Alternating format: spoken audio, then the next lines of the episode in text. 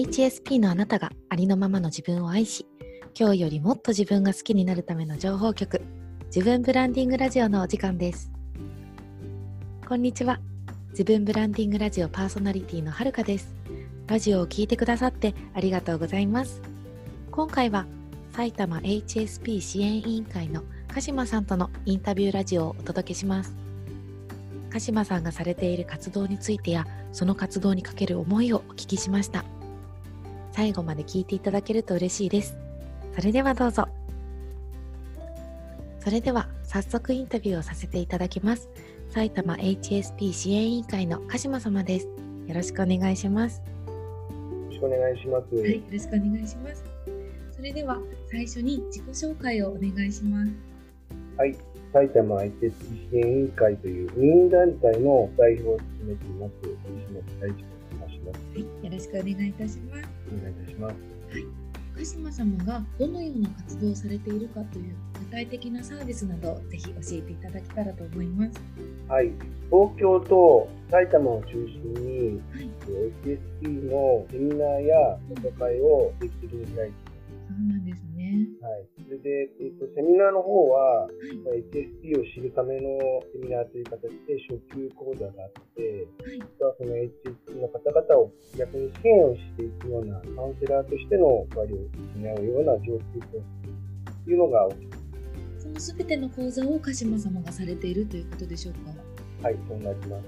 す。そうなんですね。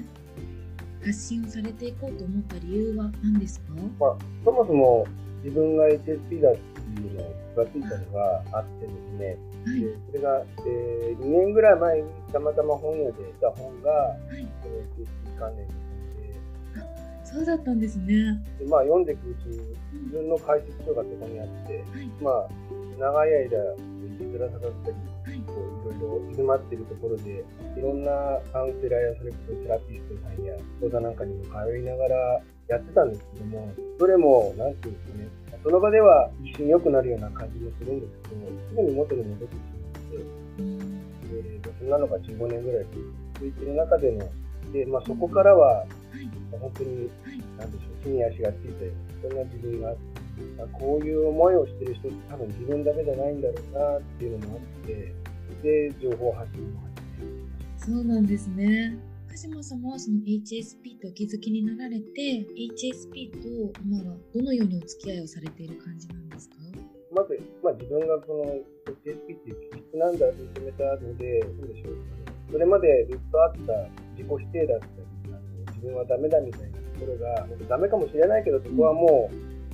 前向きに考えた方がいいなと自分の気質とお付き合いができてるかなと。思いますね。鹿島様の講座を受けられる方も自己否定されている方だったり自分はダメだと思われている方々が前向きになっていけるような講座を開かれているということですかね。そうですねあの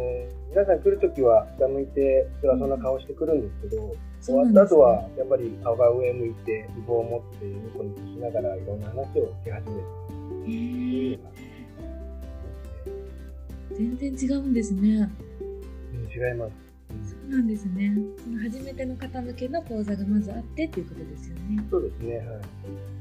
りがとうございます。それでは鹿島様のされている活動を通して1年以内に成し遂げたい目標などはありますか？あの目標は、はい、あえて立ててないんですよ。そうなんですね。はい。ただと言えることは、1年後もこういう活動を続けていきたいなっていうところはあります。HSP っていうこの性格とかがもっともっと広まってほしいですよね。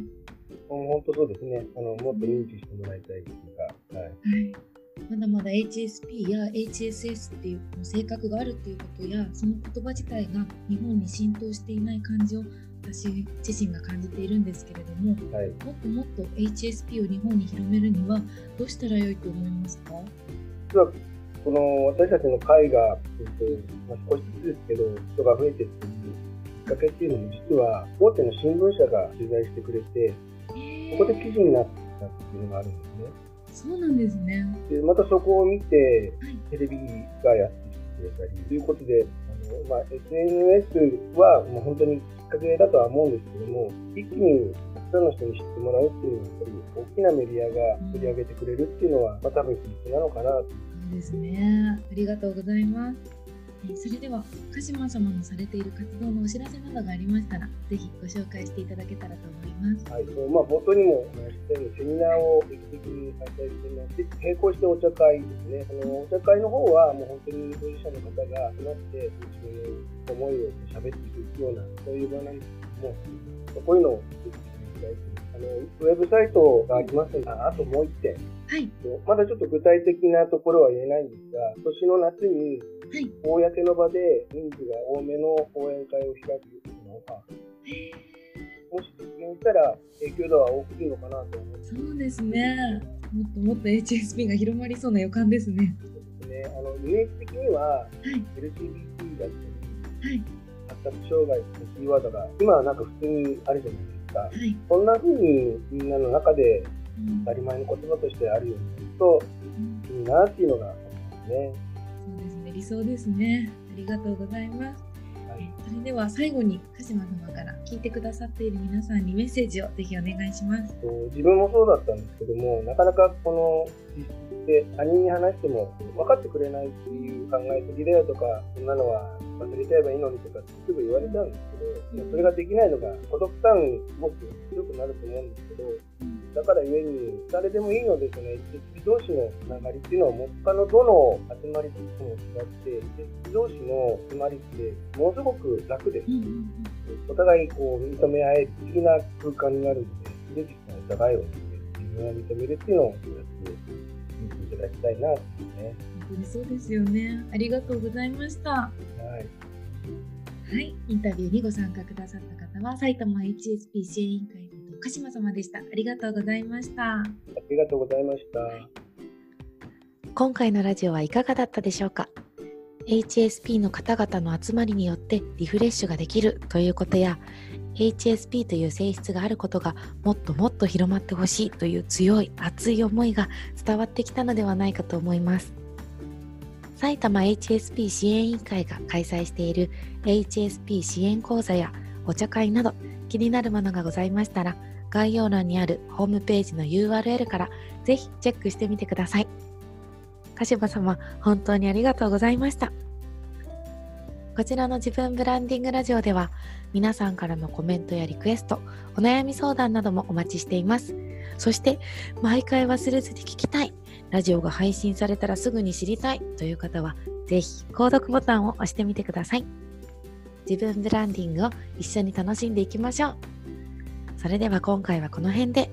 次回は HSP、HSC 才能発掘プロデューサーの皆川久美子さんとのインタビューラジオをお届けします。お楽しみに。自分ブランディングラジオはるかでした。今日もぐっすり眠れますように。おやすみなさい。